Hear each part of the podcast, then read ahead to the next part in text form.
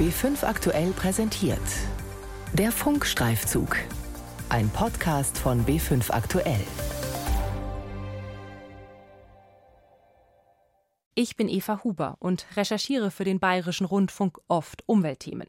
Vor anderthalb Jahren bin ich auf ein beunruhigendes Thema gestoßen. Verbreiten sich Pestizide, also Pflanzenschutzmittel, in unserer Luft? Damals hat das Umweltinstitut München, das ist eine Umweltorganisation, gerade eine kleine Studie veröffentlicht. Es hat nach Pestiziden in der Luft gesucht, in Südtirol. Da liegt das größte Obstanbaugebiet Europas und Obst wird viel gespritzt, teilweise auch 20 Mal bis zur Ernte. Die Umweltaktivisten haben Reste dieser Spritzmittel auch noch hoch oben in einem Seitental auf mehr als 1600 Metern Höhe gefunden. Das war aber nur eine kleine Studie. Damals hieß es, dass gerade in Deutschland eine sehr viel größere Untersuchung anläuft. Interessant, dachte ich, und habe beschlossen, diese Untersuchung zu begleiten. Jetzt wurden die Ergebnisse der Studie veröffentlicht. Ich durfte sie vorab einsehen und konnte so mit den Mitarbeitern am Projekt darüber sprechen aber auch mit anderen Wissenschaftlern und Hintergründe recherchieren. Pestizidcocktail. Wie sich giftige Stoffe in der Luft verbreiten. Ein Funkstreifzug von Eva Huber.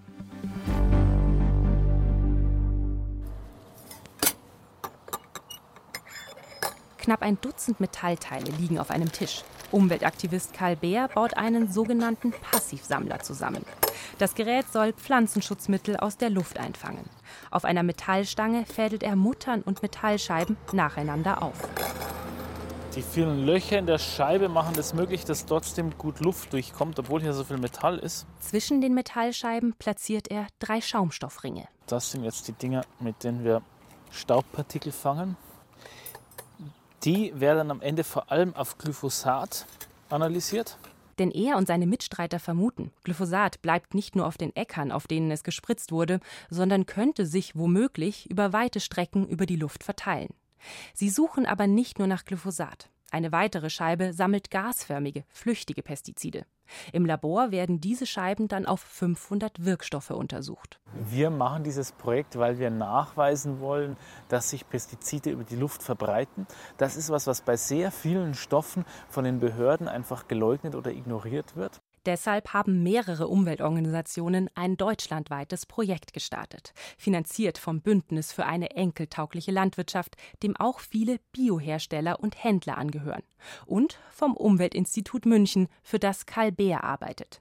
Sie wollen wissen, welche Pestizide und wie viele schwirren in unserer Luft.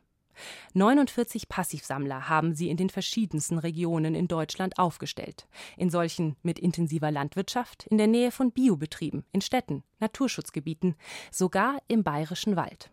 Außerdem werden Proben aus Bienenstöcken und Lüftungsanlagen gesammelt. Betreut werden die Sammelstationen von zahlreichen Freiwilligen vor Ort. Das Projekt startete im Frühjahr 2019. Damals hat Umweltaktivist Beer einen Passivsammler im niederbayerischen Felden aufgestellt, auf dem Gelände eines Bio-Supermarkts. Geschäftsführer Jochen Sake kümmert sich den Sommer über um das Gerät. Weil natürlich man sich Sorgen macht über die Abdrift von diesen Pestiziden, die von den konventionellen Bauern einerseits zum Biobauern rübergehen und in welcher Entfernung die noch nachzuweisen sind und ob es nicht letztendlich auch überall ist. Über ein Jahr, bis zum Sommer 2020, muss Jochen Sake auf die Ergebnisse warten. Immer wieder berichten Biobauern davon, dass ihre Felder mit Pflanzenschutzmitteln verunreinigt wurden. Zum Beispiel Reinhard Brunner aus Weiden in der Oberpfalz. Vor ein paar Jahren fand er massive Pestizidrückstände auf einem Kartoffelfeld. Das ärgert mich, weil ich die Nachweispflicht habe, dass ich sauber wirtschafte und eigentlich müsste der Verursacher dafür haftbar sein. Brunner hat nur Biobauern als direkte Nachbarn. Keiner setzt Pestizide ein. Wer ist also der Verursacher? Er vermutet, das Gift kam von einem Feld, das 500 Meter entfernt liegt. Konkret nachzuweisen ist das kaum. Oft bleiben die Biobauern auf dem Schaden sitzen, sagt der Anbauverband Bioland. Das können, je nach Fall, mehrere Zehntausend Euro sein. Bioland hat im sehr kleinen Rahmen eine anonyme Abfrage unter Herstellern, Zertifizierern und Biobetrieben gemacht. Und allein dadurch zwischen 2012 und 2016 zahlreiche Pestizidfunde dokumentiert. Insgesamt 260. Deutschlandweit erfasst werden solche Daten nicht. Immerhin, 2017 wurde ein Meldeblatt für Pestizidfunde eingeführt vom Bundesamt für Verbraucherschutz und Lebensmittelsicherheit. Das ist in Deutschland für die Zulassungen von Pestiziden verantwortlich. Pestizide können auf mehrere Arten vom Feld in die Umgebung kommen. Zum einen direkt dann, wenn der Landwirt spritzt. Statt direkt auf dem Feld zu landen, können Tropfen in die unmittelbare Umgebung abdriften. Das Umweltbundesamt schreibt, dass sich ein Großteil der Substanzen nicht weiter als maximal 50 Meter verteilt. Diese Art der Abdrift ist relativ gut erforscht und wird für jeden Wirkstoff abgeklärt, bevor er zugelassen wird. Aber es gibt auch noch andere Wege. Manche flüchtige Pestizide können verdunsten, wenn sie schon auf der Pflanze oder auf dem Boden sind und über die Luft weit weg transportiert werden. Wie weit, das ist unklar. Der dritte Weg sind Staubpartikel. Dazu forscht Violette Geißen, Professorin an der Universität Wageningen in den Niederlanden. Ihr Schwerpunkt Ackerböden. Sie hat in 83 Prozent der untersuchten Böden Pestizide gefunden, oft mehrere. Jetzt steht sie auf einem Acker gleich hinter der Universität und greift in die Erde. Wenn ich jetzt hier diesen Boden so in die Hand nehme und reibe den so ein bisschen, dann sehen Sie das, was an den Fingerkuppen oder an den Fingern hängen bleibt. Das ist das organische Material, also der Humus des Bodens und die feinsten Bodenpartikelchen. Genau an diesen kleinsten Teilchen kleben Pestizide besonders häufig. Glyphosat zum Beispiel. Das sind die Partikel, die vom Wind transportiert werden. Die sind ganz fein. Und das ist das, die feinsten von denen hier, sind die, die man eben dann direkt auch einatmet. Zum Weg der Pestizide über den Staub wird erst seit wenigen Jahren intensiver geforscht. Violette Geißen arbeitet gerade an einem neuen, von der EU geförderten Projekt, unter anderem zusammen mit Medizinern und Toxikologen. Die Effekte dieser Pestizide, die an die Staubpartikel gebunden sind, auf die menschliche Gesundheit, ist bisher nicht erforscht. Und ja, wir hoffen, dass wir in dem neuen Projekt eben da auch Antworten auf die Fragen finden können, was macht das mit den Menschen, was macht das in der Lunge? Vor allen Dingen, wenn nicht nur ein Stoff daran haftet, sondern ganze Cocktails. Besonders bei Glyphosat gab es in den letzten Jahren vereinzelt Studien, die sagen, es bindet sich an Staub und kann sich so in der Umwelt verteilen. Doch als die Zulassung von Glyphosat vor drei Jahren verlängert wurde, hieß es in den Dokumenten zur Wiederzulassung schlicht es werden keine signifikanten Konzentrationen erwartet durch eine gasförmige Verflüchtigung. Der Transport über lange Entfernung durch die Luft kann ausgeschlossen werden. Zwar bewegt sich Glyphosat wohl wirklich nicht gasförmig, aber der Weg über den Staub wurde in die Überlegungen gar nicht einbezogen. Auch deshalb suchen die Umweltaktivisten gezielt nach Glyphosat. Sie wollen beweisen, das Pestizid verteilt sich sehr wohl überall. Herbst 2019. Aktivist Karl Bär ist diesmal im oberbayerischen Holzkirchen. Auch dort steht ein Passivsammler. Er baut ihn gerade ab, entnimmt zum letzten Mal die Sammelscheiben. Für Bär steht fest, dass sich Pestizide über die Luft verteilen können, und zwar mehr als bisher angenommen. Wenn wir das tatsächlich stichfest nachweisen können mit vielen Tests und Proben, dann haben wir eine Chance, dieses Zulassungsverfahren zu beeinflussen und das Zulassungsverfahren kritischer und realitätsnaher zu machen. Die Zulassungsprüfungen beschäftigen sich vor allem mit der Abdrift direkt auf die Umgebung ums Feld herum. Der Transport über weite Strecken, wenn Pestizide verdampfen, wird meist nur rudimentär mit mathematischen Modellen und Standardwerten errechnet, sagt auch Bodenforscherin Violette Geißen. Ja, das Problem ist, dass das alles auf Modellrechnungen basiert, die nicht im Feld überprüft worden sind.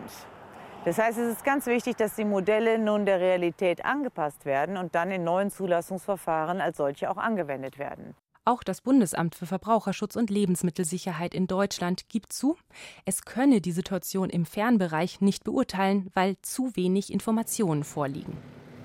Und was sagt die Landwirtschaft zu möglichen Pestiziden in der Luft? Ein Besuch bei Landwirt Hermann Greif in Pinsberg in Oberfranken.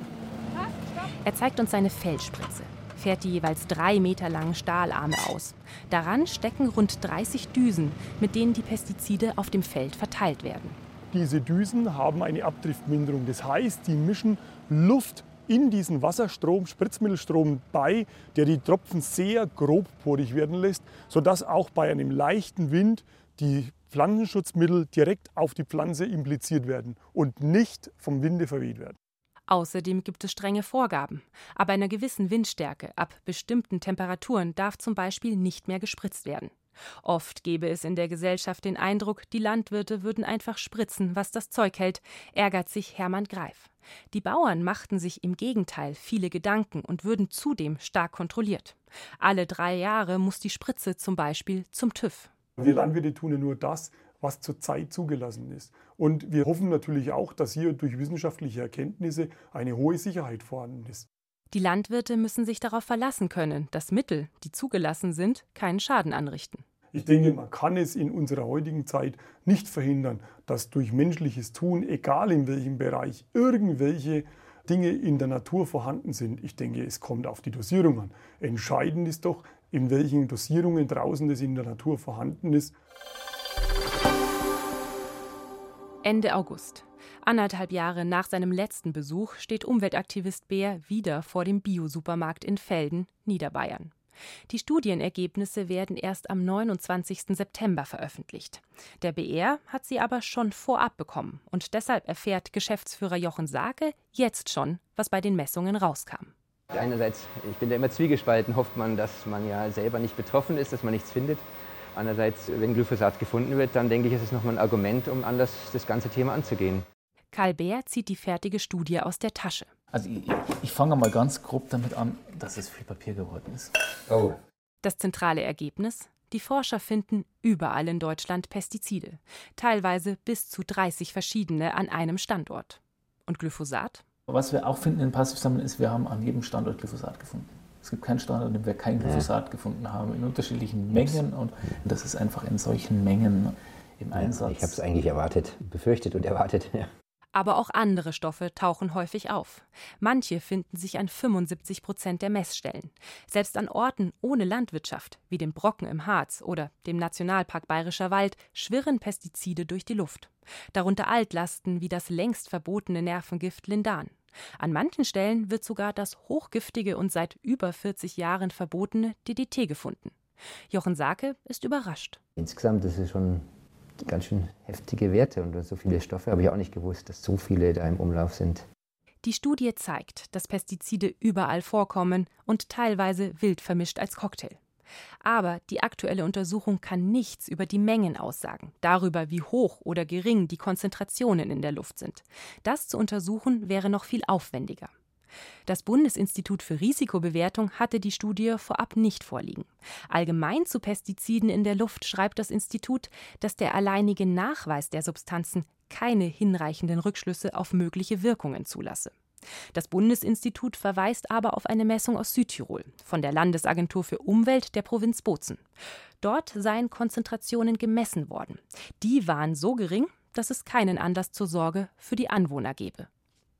Auch das Umweltbundesamt erklärt, die Rückstände stellten zumeist keine Risiken für die Gesundheit oder die Umwelt dar, da die Konzentrationen in der Regel wesentlich geringer seien als unmittelbar dort, wo die Pestizide eingesetzt werden. Und die Risiken in der unmittelbaren Nachbarschaft werden im Zulassungsverfahren abgedeckt. Allerdings räumt das Umweltbundesamt auch ein, Cocktaileffekte von mehreren Pestiziden gleichzeitig werden bei der Zulassung bisher nur ansatzweise berücksichtigt. Forscherin Violette Geißen warnt davor, den Cocktaileffekt zu unterschätzen. Wenn ich eben in einem Gebiet 10 oder 20 oder 30 Stoffe anwende, die dann in der Mixtur in der Luft vorhanden sind, die Effekte sind einfach nicht bekannt. Und es gibt keine Werte dafür, das heißt aber nicht, dass es nicht gefährlich ist. Viele Fragen sind offen, weitere Forschung nötig. Immerhin, Kurz vor der Veröffentlichung der Studie hat das Bundesamt für Verbraucherschutz und Lebensmittelsicherheit reagiert. So soll schon bald ein deutschlandweites Monitoring-Projekt starten. Pestizidcocktail.